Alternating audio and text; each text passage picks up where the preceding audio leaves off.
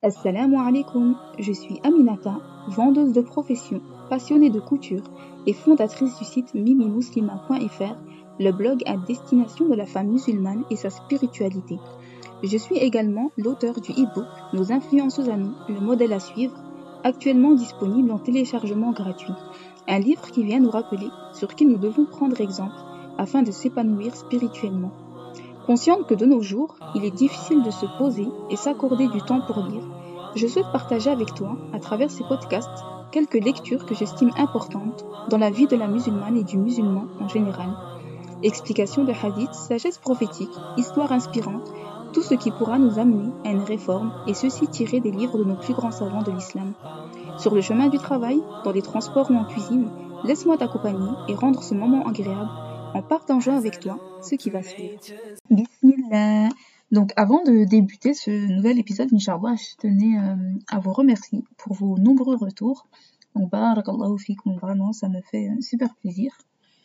Alors, dans ce, dans ce nouvel épisode, nous allons voir, Inch'Allah, l'explication d'une partie du hadith de Jibril, donc le deuxième hadith al-Nawawi. Une partie seulement, parce qu'il euh, est très long, c'est l'un des plus longs euh, hadiths de l'ouvrage, et que son explication est longue aussi du coup.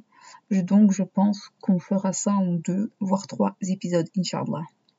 Donc euh, je vous laisse écouter le hadith en arabe et je reprendrai la main en le lisant en français et l'explication.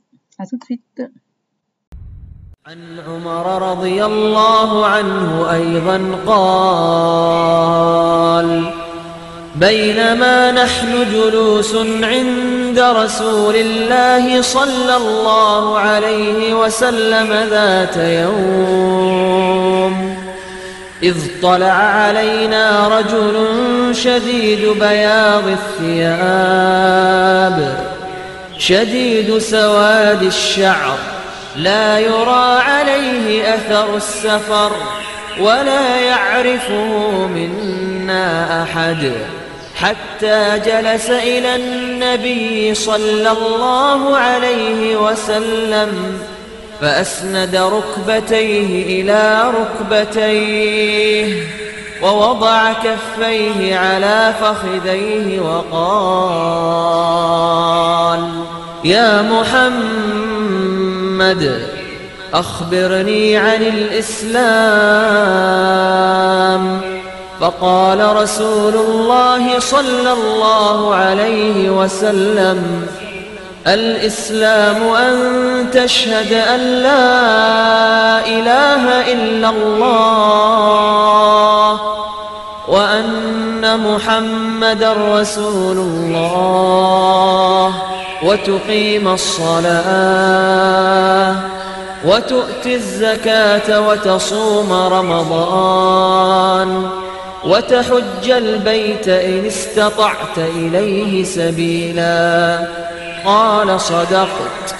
فعجبنا له يسأله ويصدقه. قال فأخبرني عن الإيمان. قال أن تؤمن بالله وملائكته وكتبه ورسله واليوم الآخر. وتؤمن بالقدر خيره وشره. قال صدقت. قال فأخبرني عن الإحسان. قال أن تعبد الله كأنك تراه. فإن لم تكن تراه فإنه يراك. قال فأخبرني عن الساعة. قال ما المسؤول عنها بأعلم من السائل؟ قال فأخبرني عن أماراتها. قال أن تلد الأمة ربتها؟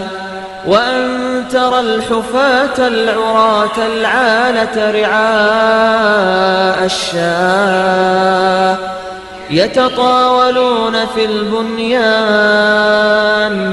ثم انطلق فلبثت مليا ثم قال يا عمر أتدري من السائل؟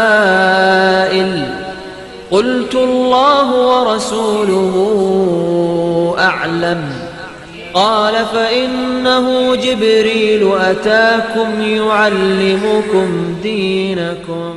Alors, la traduction en français de ce hadith. Omar ibn al-Khattab anhu a dit Un jour, alors que nous étions assis avec le messager d'Allah un homme aux habits très blancs et aux cheveux très noirs approcha de nous. On ne voyait aucune trace de voyage sur lui, et nul d'entre nous ne le connaissait. Il avança et s'assit devant le prophète sallallahu ses genoux touchant les siens, et il plaça ses paumes sur ses cuisses. Il dit alors Ô oh Muhammad, informe-moi au sujet de l'islam. Le messager d'Allah a dit L'islam est d'attester qu'il n'y a de divinité digne d'adoration si ce n'est Allah, et que Muhammad est le messager d'Allah, établir la prière, verser la zakat, jeûner Ramadan et accomplir le pèlerinage à la maison sacrée, si tu en trouves les moyens. Il dit Tu dis vrai. Nous nous étonnâmes qu'il pose la question, puis affirme sa véracité. Il demanda alors Informe-moi au sujet de la foi. Il dit Que tu crois en Allah, en ses anges, en ses livres, en ses messagers, au jour dernier, et croire au destin, bon ou mauvais. Il dit Tu dis vrai. Informe-moi donc au sujet de la bienfaisance. Il dit que tu adores Allah comme si tu le voyais, car même si tu ne le vois pas, lui te voit. Il dit Informe-moi au sujet de l'heure. L'interrogé n'en sait pas plus que l'interrogateur. Informe-moi alors au sujet de ces signes. Il dit que la servante donne naissance à sa maîtresse et que les va-nu-pieds, nus et pauvres bergers se fassent compétition dans l'érection de hautes constructions. Il partit alors. Puis au bout d'un certain temps, le prophète sallallahu alayhi wa sallam me dit Oh Omar, sais-tu qui était le questionneur? Je dis Allah et son messager en sont plus savants. Il dit Il s'agissait de Jibril qui est venu vous enseigner votre religion. Donc ce hadith est rapporté par Muslim. Qu'est-ce que nous dit le Shir Fawzen Il nous dit il s'agit d'un grand hadith dans lequel le messager d'Allah sallallahu alayhi wa sallam expliqua les cinq piliers de l'islam et ceux de la foi. Il expliqua également ce qu'est la bienfaisance ainsi que certains signes de l'heure.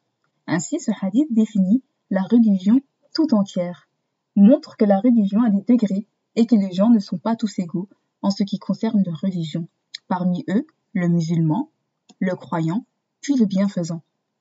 Certains de ces degrés sont supérieurs à d'autres et certains sont plus larges que d'autres. Un de ces degrés est indispensable selon la capacité. Sa parole.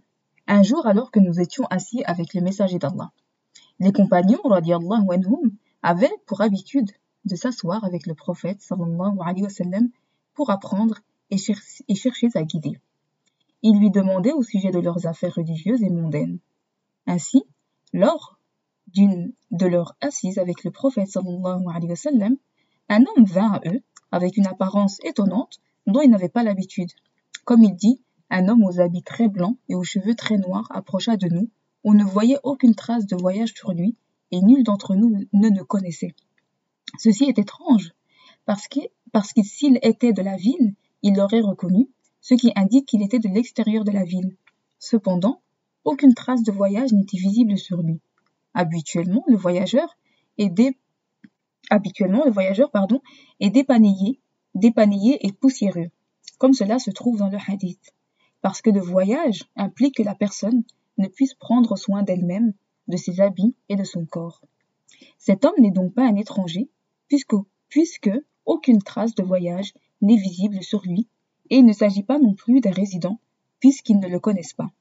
Car bien sûr, ils le connaîtraient s'il s'agissait d'un résident. Il fut clarifié à la fin que cet homme était Jibril salam qui était venu sous cette forme. La plupart du temps, Jibril salam venait au prophète sallallahu sous forme humaine parce que les enfants d'Éden ne sont pas capables de supporter la vue des anges sous leur véritable forme. Ils venaient donc sous forme humaine afin que les gens ne s'enfuient pas et qu'ils ne le repoussent pas la plupart du temps. Les anges n'apparaissent aux enfants d'Éden sous leur forme véritable qu'au moment de leur mort ou lorsque le châtiment descend sur eux. Ainsi, au moment de la mort ou de la descente du châtiment, et c'est auprès d'Allah que nous cherchons refuge, les anges apparaissent sous leur véritable forme. Allah nous dit dans la Sourate al-Furqan, le verset 22, dans une euh, traduction rapprochée hein, du sens du verset, le jour où ils verront les anges, ce ne sera pas une bonne nouvelle, ce jour-là, pour les injustes. Mais lorsqu'ils viennent en un moment de sécurité, ils le font sous une forme connue des gens. Allah les a rendus capables de prendre différentes formes. Le prophète sallallahu ne vit Jibril sous forme angélique qu'en deux occasions. La première, dans la vallée de la Mecque, lorsque l'affliction s'intensifia à cause de la nuisance de son peuple, il vit Jibril sous sa forme angélique. À l'horizon, il vit pour le rassurer, il vint pour le rassurer et le consoler pour ce qu'il rencontrait comme difficulté. Et la deuxième fois, il vit Jibril sous forme angélique la nuit de l'ascension, au lotus de la limite. Allah Ta'ala dit, il l'a pourtant vu lors d'une autre descente, près du lotus de la limite. Dans la al-Najm, versets 13 et 14. Mais lors des autres occasions, il venait au messager d'Allah sous la forme du plus bel homme qui soit. Sa parole, donc dans le hadith, hein, aux habits très blancs, donc d'une grande propreté, et de sa parole aux cheveux très noirs, signifie d'une belle apparence. Ceci prouve que lorsque l'étudiant en sciences se rend un cercle d'apprentissage, il doit s'embellir et venir propre, avec une belle apparence, car Gibril était venu en tant qu'enseignant et étudiant. Il leur apprit entre autres de quelle manière ils devraient être dans les assemblées du messager d'Allah, sallallahu alayhi wa sallam. Car les cercles d'apprentissage sont des assises de respect. Il faut se préparer pour la rencontre du messager d'Allah et des savants. Il est fortement conseillé de faire preuve de révérence envers les savants, car si vous ne considérez pas bien les savants, ni ne les, ni honorez, il se peut que vous ne tiriez pas profit de sa science. Sa parole, et s'assit devant le prophète, contient certains comportements de l'étudiant en sciences, dont, le premier, il est propre et s'est embelli. Le deuxième, il s'assoit devant l'enseignant, lui faisant face, afin de prendre la science de lui. Il ne doit pas lui, présenter, son côté ou se détourner de lui, ni s'amuser ou s'occuper par autre chose. Au contraire, il doit être tourné vers l'enseignant, au corps et esprit, afin qu'il ne rate pas d'opportunité d'apprendre. Sa parole, ses genoux touchant les siens. C'est-à-dire que Jibril plaça ses genoux contre ceux du prophète sallallahu alayhi wa sallam, lui faisant face et s'approchant de lui. Ceci prouve que l'étudiant en sciences doit se rapprocher de l'enseignant afin que les bénéfices qu'il tirera ne soient pas ininterrompus. Quant à celui qui est loin, il se peut qu'il n'entende pas ou que la voix ne soit pas claire pour lui. Mais s'il se rapproche, il entendra et la voix sera parfaitement claire pour lui.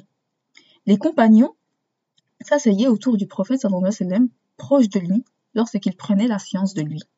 Sa parole, et il plaça ses paumes, signifie que Djibril plaça ses paumes sur ses cuisses, c'est-à-dire sur les cuisses de Djibril. Ceci implique que l'étudiant doit être d'apparence calme et bien élevé, ne doit pas trop bouger, ni se tourner, ni s'occuper de ce qui l'empêche d'apprendre. Puis il interrogea le prophète sallallahu alayhi wa sallam. Cela signifie qu'une fois assis et tranquille, il peut l'interroger et ne devait pas le faire alors qu'il arrivait. Au contraire, il devait d'abord s'asseoir, suivant en cela les bonnes manières, puis demander. Ce sont les caractéristiques de l'étudiant en sciences et ses bonnes manières. Il interrogea, le prophète sallallahu alayhi wa alors qu'en vérité il connaissait les réponses, mais il ne fit que pour enseigner à ses compagnons. Il s'agit de l'enseignement par questions et réponses, et cette méthode est plus à même d'attirer l'attention. L'étudiant questionne donc, puis on répond aux questions afin qu'il y prête attention, car il se peut qu'il ne le fasse pas si l'on débute par donner la science. Ainsi, une des manières bénéfiques d'enseigner la science est par des questions et réponses. Il dit alors Informe-moi au sujet de l'islam. C'est-à-dire informe-moi de la réalité de l'islam, parce qu'il est obligatoire de connaître la réalité de l'islam. Il n'est pas suffisant de se prétendre de l'islam ou de dire je suis musulman sans en connaître la réalité. Parce que s'il ne connaît pas la réalité de l'islam, il n'agira pas selon lui. Comment pourrait-il agir selon ce qu'il ne connaît pas? Il n'est donc pas suffisant de s'affilier à l'islam par ignorance. Au contraire, il est obligatoire de connaître sa réalité afin de le mettre en application comme il se doit. Le prophète sallallahu répondit L'islam est d'attester qu'il n'y a de divinité digne d'adoration si ce n'est Allah et que Mohammed est le messager d'Allah, établir la prière, verser la zakat, jeûner Ramadan et accomplir le pèlerinage à la maison sacrée d'Allah si tu en trouves les moyens. Ces cinq piliers doivent être mis en application avec la croyance du cœur. Quant à ce qui vient après ces cinq piliers, qu'il s'agisse d'obligations ou d'actes surrogatoires, d'abstention des interdits et des choses détestables, cela ne fait que les compléter par un complément obligatoire ou un complément recommandé. Ces piliers sont la base sur lesquels repose l'islam et après eux viennent les autres actes tels que les obligations et actes surérogatoires. Si le serviteur délaisse tous les piliers ou l'un d'entre eux, les autres obligations ou actes surérogatoires ne lui seront d'aucune utilité, puisqu'il n'y sera pas basé sur une fondation. Le bâtiment ne peut tenir qu'avec une fondation. Ces piliers ne sont pas l'islam dans son entièreté, ils ne sont que ses piliers, et ce sur quoi ils reposent. En dehors d'eux, l'islam est large. Tout ce qu'Allah a ordonné et interdit fait partie de l'islam. Ainsi, il, sallallahu alayhi wa sallam, nous dit, le musulman est celui dont les musulmans sont à l'abri de sa langue et de sa main, et l'émigré est celui qui délaisse ce qu'Allah lui a interdit. L'islam comprend donc la mise en application des ordres et l'abstention des interdits. Si quelque chose manque dans les piliers, alors son islam n'est pas valide. Mais si le manque concerne quelque chose d'autre, alors la défiance de son islam est selon ce qu'il a délaissé. Allah a dit Oh les croyants, entrez en plein dans l'islam. La Surat al-Baqarah, verset 208. C'est-à-dire, entrez dans l'islam dans son entièreté. N'en prenez pas une partie en délaissant l'autre. Au contraire, le musulman prend de l'islam selon ses capacités et ne se restreint pas à certains de ses, aspects en disant cela suffit. L'islam signifie la soumission à Allah, exalté soit-il, par le monothéisme et s'assujettir à lui par l'obéissance, tout en se désavouant du polythéisme et de ses adeptes. C'est en la définition générale, comme l'a mentionné Shir el-Islam ibn Taymiyyah, qu'Allah lui fasse miséricorde, et Shir el-Islam Mohammed Abdel Wahhab, le cite dans son livre Les Trois Fondements. C'est la signification de l'islam dans son sens général et ce sont ses cinq piliers et fondements et non l'islam dans son entièreté, comme le hadith de Ibn Umar anhu, qui sera détaillé par la suite si Allah le veut. L'islam est bâti sur cinq, l'attestation qu'il n'y a de divinité digne d'adoration si ce n'est Allah. Ces cinq sont sur quoi il est bâti, c'est-à-dire ses fondements et bases. Il a donc mentionné que l'islam a cinq piliers et ils sont l'attestation qu'il n'y a de divinité digne d'adoration si ce n'est Allah et que Mohammed est le messager d'Allah, l'établissement de la prière, verser la zakat, le jeûne de Ramadan et accomplir le pèlerinage à la maison sacrée pour celui qui en trouve la capacité. Ce sont les piliers apparents. Le premier pilier, les deux attestations de la foi. Car l'une n'est pas suffisante sans l'autre. Si quelqu'un attestait qu'il n'y a de divinité digne d'adoration si ce n'est Allah mais nier que Mohammed est le messager d'Allah, alors son attestation ne sera pas valide. De même, celui qui atteste que Mohammed est le messager d'Allah, mais qui n'atteste pas qu'il n'y a de divinité digne d'adoration si ce n'est Allah. Son témoignage du message ne lui est d'aucune utilité. Les deux attestations doivent donc être ensemble. Attester qu'il n'y a de divinité digne d'adoration si ce n'est Allah signifie vouer l'adoration exclusivement à lui et attester que Mohammed est le messager d'Allah signifie prendre exclusivement le prophète sallallahu alayhi wa sallam comme exemple et modèle à suivre, parce qu'il est celui qui transmet d'Allah. Ce qui est voulu par les deux attestations, ce n'est pas seulement les prononcer, mais il faut également agir selon ce qu'elles impliquent. La signification de j'atteste qu'il n'y a de divinité digne d'adoration si ce n'est Allah est je reconnais et est la certitude qu'il n'y a de divinité digne d'adoration si ce n'est Allah. L'expression est donc équivalente à il n'y a de divinité digne de ce nom, et ainsi, sa signification n'est pas il n'y a pas de divinité, ce n'est pas le rejet des divinités qui est voulu, mais celui des divinités véritables. Car sinon, les fausses divinités sont nombreuses. Certains adorent le soleil, d'autres la lune ou les étoiles, et d'autres encore les arbres et les pierres. Certains adorent même les morts, les tombes et les mausolées, alors que d'autres vont jusqu'à adorer les vaches, comme cela se trouve en Inde. Pire encore, certains adorent les parties intimes et c'est auprès d'Allah que l'on cherche refuge. Les divinités sont donc nombreuses, mais la véritable divinité est Allah Ta'ala.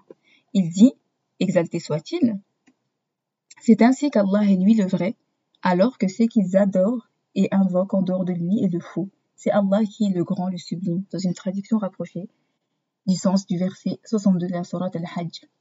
Et la divinité est ce qui est adoré. La signification de l'expression et alors il n'y a de divinité digne d'adoration si ce n'est Allah, et elle renie donc toutes les fausses divinités et tout ce qui est adoré en dehors d'Allah est le faux. C'est là la signification de l'attestation, et ce n'est pas l'existence qu'elle implique, c'est-à-dire il n'existe pas divinité. Ceci n'est pas correct. Il existe de nombreuses divinités, et chacun sait que les gens ont adoré de nombreuses divinités depuis l'apparition du polythéisme sur Terre et qu'ils continueront de le faire jusqu'à l'avènement de l'heure. Le polythéisme existe donc et les adorés existent et sont nombreux, mais la véritable divinité est Allah, exalté soit-il. C'est lui qui est l'adoré dans le ciel et l'adoré sur terre, dans El-Zuhruf, verset 84. Ainsi, Allah seul, exalté soit-il, mérite l'adoration.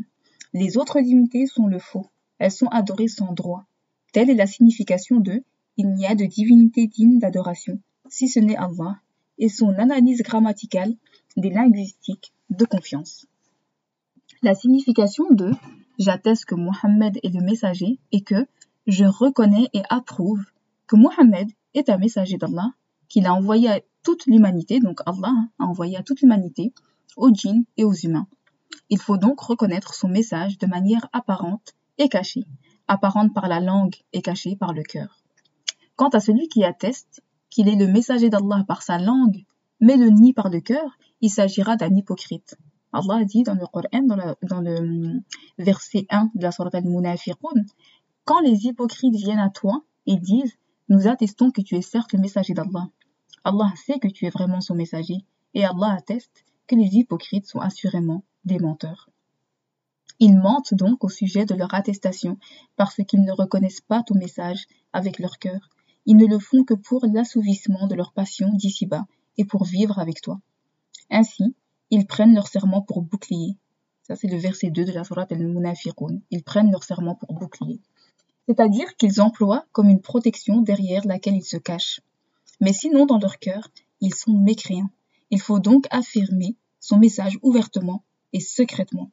De même, celui qui atteste du message secrètement mais refuse de prononcer cela ouvertement, il ne s'agira pas d'un croyant, parce que les polythéistes reconnaissaient également dans leur cœur qu'il, sallallahu alayhi wa sallam, était le messager d'Allah. Allah a dit Nous savons qu'en vérité, ce qu'ils disent te chagrine.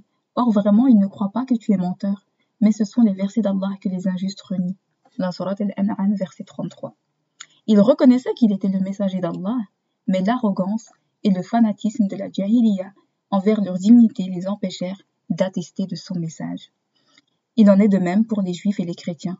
Ils reconnaissent qu'il est le messager d'Allah dans leur cœur, mais le nient et ne l'admettent pas par leur langue. Allah a dit Ceux à qui nous avons donné les livres le reconnaissent comme ils reconnaissent leurs enfants. Or, une partie d'entre eux cache la vérité, alors qu'ils savent. Dans la Surat al-Baqarah, verset 146 le reconnaissent, le terme le reconnaissent, c'est-à-dire le messager d'Allah, sallallahu alayhi wa. Il n'est donc pas suffisant de reconnaître secrètement dans son cœur qu'il est le messager d'Allah sans le prononcer par la langue, pour celui qui en est capable, et non le, muet ou celui qui est sous la contrainte. Parce que les polythéistes, les juifs et les chrétiens reconnaissent dans leur cœur qu'il est le messager d'Allah, mais ils refusent de l'affirmer par la langue, craignant la perte de leur plaisir mondain ou de leur souveraineté, ou par jalousie envers le prophète sallallahu alayhi wa sallam, arrogance ou mauvaise intention. Après avoir attesté qu'il, sallallahu alayhi wa sallam, est véritablement le messager d'Allah, il faut le suivre. Celui qui atteste qu'il est véritablement le messager d'Allah, ouvertement et secrètement, mais ne le suit pas, alors son attestation qu'il est le messager d'Allah n'est pas valide. Allah a dit, dans la Surat al-Qasas, verset 50, Mais s'ils ne te répondent pas, sache alors que c'est seulement leur passion qu'ils suivent. Ainsi, s'il ne lui obéit en rien, il s'agira d'un mécréant. Mais s'il lui obéit à propos de certaines choses et lui désobéit au sujet d'autres, son attestation sera déficiente selon ce qu'il aura abandonné. Il, sallallahu alayhi doit donc être obéi. Allah Ta'ala dit Ô les croyants, obéissez à Allah et obéissez aux messagers, et à ceux d'entre vous qui détiennent le commandement. Surat An-Nisa, verset 59. Il dit aussi, Ô vous qui croyez, obéissez à Allah et à son messager, et ne vous détournez pas de lui quand vous l'entendez parler. Surat Al-Anfal, verset 20.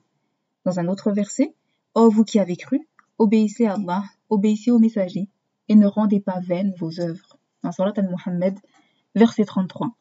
Dans Surat An-Nisa, verset 80, il dit Quiconque obéit aux messagers obéit certainement à Allah, et quiconque tourne le dos, nous ne t'avons pas envoyé à eux comme gardiens. Dans Surat Al-Imran, verset 132, et obéissez à Allah et aux messagers afin qu'il vous soit fait miséricorde. Et enfin, dans la Surat Al-Nur, verset 54, et si vous lui obéissez, vous serez bien guidés. Ainsi, parfois, il, il lie le fait de lui obéir à l'obéissance à Allah, donc d'obéir au prophète à l'obéissance à Allah, et parfois il mentionne le fait de lui obéir seul. Il faut donc lui obéir et le suivre.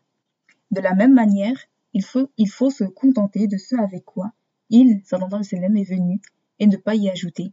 Il ne faut pas apporter d'adoration que le prophète n'a pas approuvée. Il dit prenez garde aux choses inventées, car toute innovation, ou toute invention est innovation, et toute innovation est égarement. Il dit également, sallallahu alayhi wa sallam, celui qui fait un acte que nous n'avons pas approuvé le verra rejeté.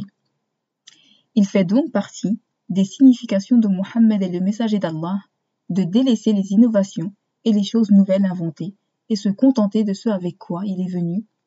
Ainsi, il faut le croire, sallallahu alayhi wa sallam, dans ce qu'il informe, ordonne ou interdit.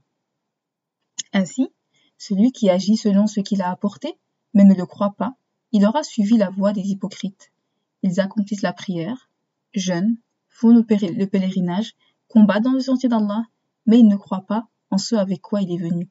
Il faut donc croire en ce avec quoi? Il faut donc croire en ce qu'il informe des affaires de l'invisible, passé et futur, et aussi en ce qu'il ordonne et interdit. Il faut le croire et ne douter de rien avec quoi il vient. Allah Ta'ala dit, et ne prononce rien sous l'effet de la passion, ce n'est rien d'autre qu'une révélation inspirée. Dans Surat Al-Najm, versets 3 et 4. Tout comme Allah Ta'ala a dit Prenez ce que le messager vous donne et ce qu'il vous interdit. Abstenez-vous-en. Il est également obligatoire de lui obéir et de le prendre comme modèle, tout en abandonnant les innovations et les inventions avec lesquelles il n'est pas venu. Tout le bien se trouve dans ce avec quoi le messager d'Allah sallallahu alayhi wa est venu, et ce avec quoi il n'est pas venu est mauvais et n'est pas du tout bon, même si l'innovateur veut par cela le bien et dit c'est un ajout dans le bien. Nous lui répondons non, il s'agit d'une innovation et les innovations sont rejetées. Ceci est mauvais et tu prétends te rapprocher d'Allah par cela alors que cela ne fait que t'en éloigner. Voilà certaines significations des deux attestations. Il n'y a de divinité digne d'adoration si ce n'est Allah Mohammed est le messager d'Allah. De même, celui qui atteste qu'il n'y a de divinité digne d'adoration si ce n'est Allah, puis adore autre qu'Allah, comme le font les polythéistes qui s'affilient à l'islam de nos jours, alors qu'ils adorent les tombes ou les mausolées, leur, attestation qu'il n'y a de divinité digne d'adoration si ce n'est Allah n'est pas valide parce qu'ils la contredisent par le polythéisme. Ils prononcent il n'y a de divinité digne d'adoration si ce n'est Allah, mais leurs actes sont en, opposition avec cela. Ils adorent autre qu'Allah invoque autre qu'Allah et cherche le secours des défunts et n'ont donc pas véritablement attesté qu'il n'y a de divinité digne d'adoration si ce n'est Allah. Ils ne sont pas véritablement entrés en islam à cause de ceci. Le second pilier, l'établissement de la prière. Du fait de sa parole, établir la prière, c'est-à-dire qu'il faut accomplir les cinq prières obligatoires journalières. Que signifie l'établissement de la prière? Il n'a pas dit prier, mais plutôt établir la prière. Parce que ce qui est voulu ici est établir la prière et non seulement ce qui s'apparente à la prière. La prière est établie en l'accomplissant comme elle fut enseignée par le prophète sallallahu alayhi wa sallam du fait de sa parole. Accomplissez la prière comme vous m'avez vu l'accomplir. Rapporté par El-Bukhari.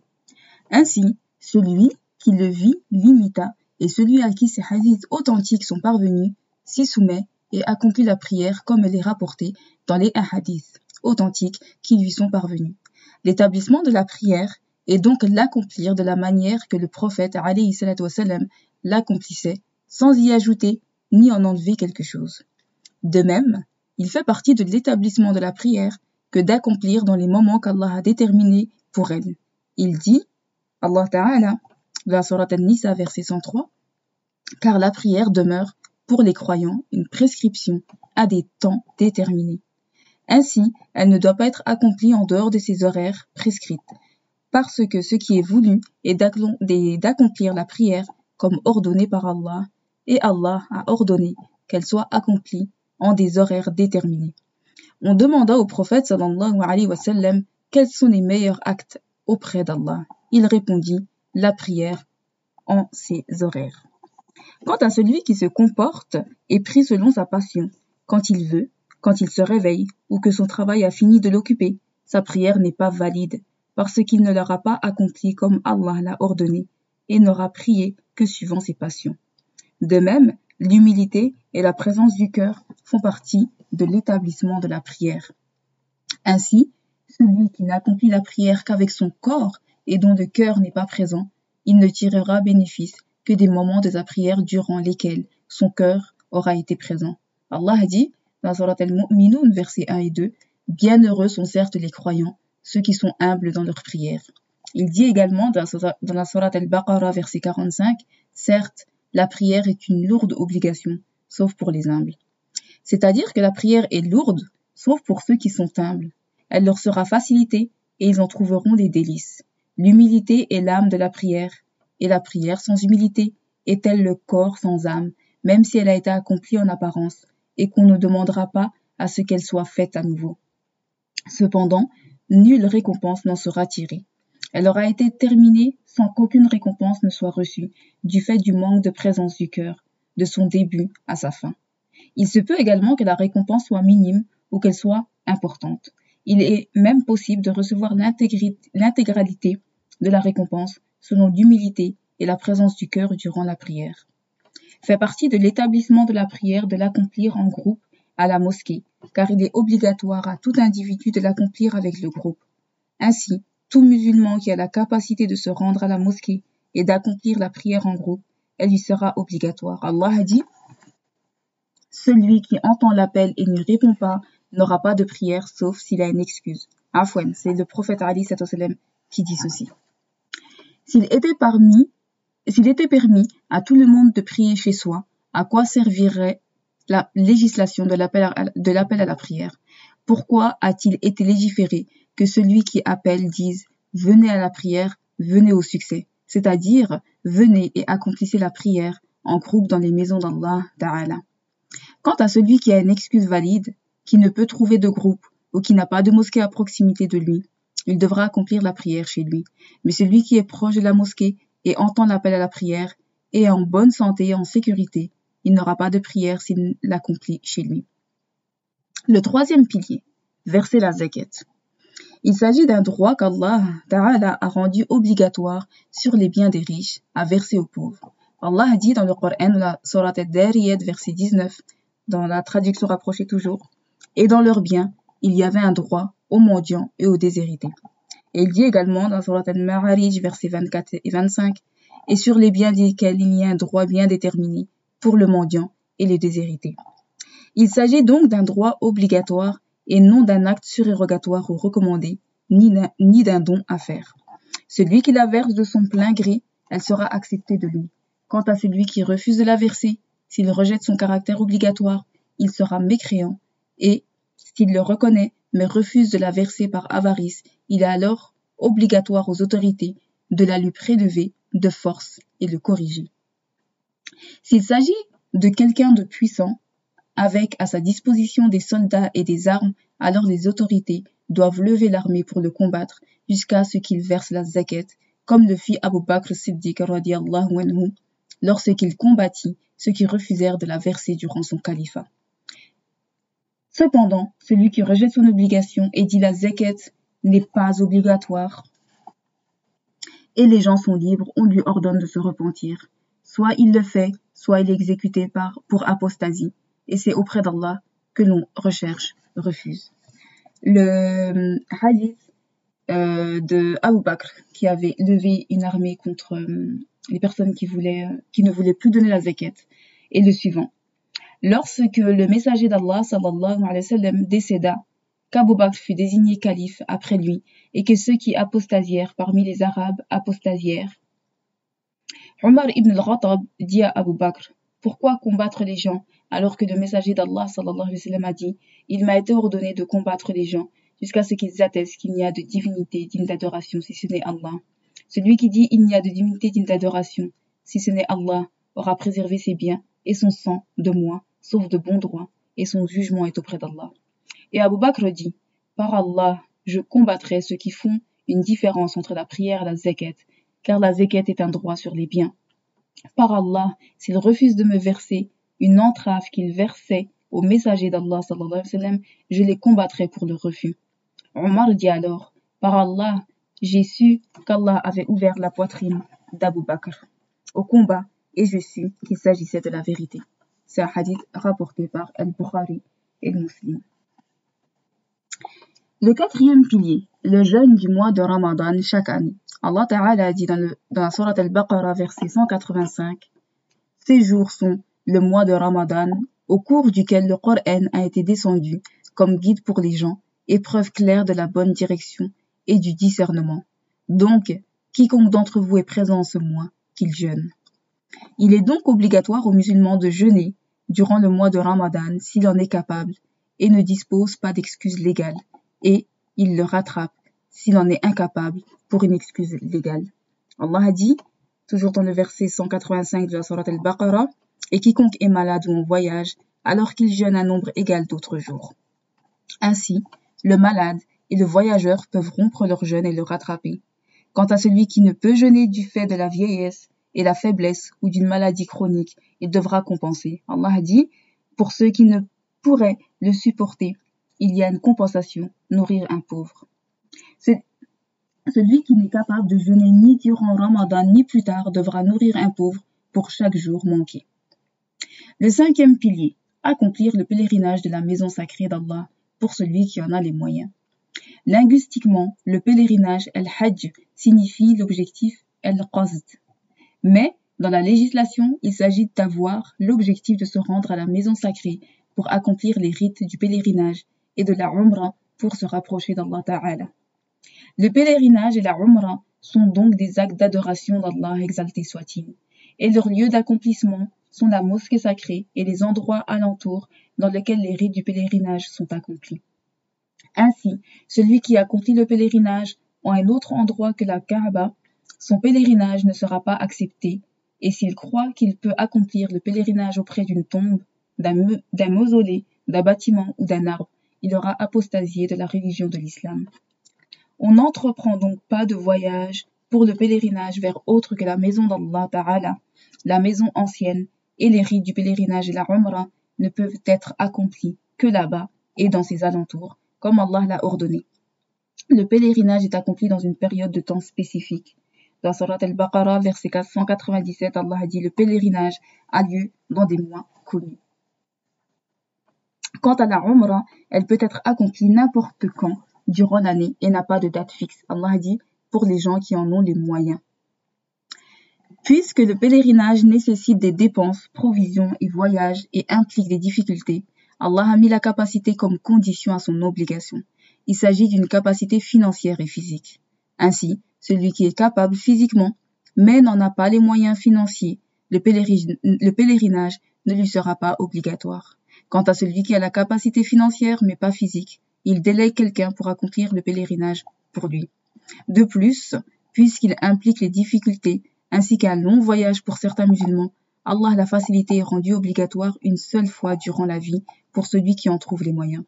S'il accomplit plus d'une fois, il s'agira d'un acte surrogatoire, comme dans le hadith dans lequel le prophète sallallahu alayhi wa sallam dit Oh vous les gens, Allah vous a rendu obligatoire le pèlerinage, accomplissez-les donc. Quelqu'un dit chaque année, ô messager d'Allah, il, sallallahu alayhi wa sallam, resta silencieux jusqu'à ce que la question fût répétée trois fois. Puis le messager d'Allah dit si je répondais oui, il deviendrait obligatoire et vous n'en serez pas capable. Le pèlerinage n'est donc pas n'est donc obligatoire qu'une seule fois et toutes les louanges reviennent à Allah et ceux qui sont accomplis en plus sont surérogatoires. Ce sont les cinq piliers de l'islam et le pèlerinage comprend la Umrah parce que certaines versions du hadith de Umar anhu comprennent et que tu accomplisses le pèlerinage et la Umrah. La Umrah est, est également appelée pèlerinage mineur.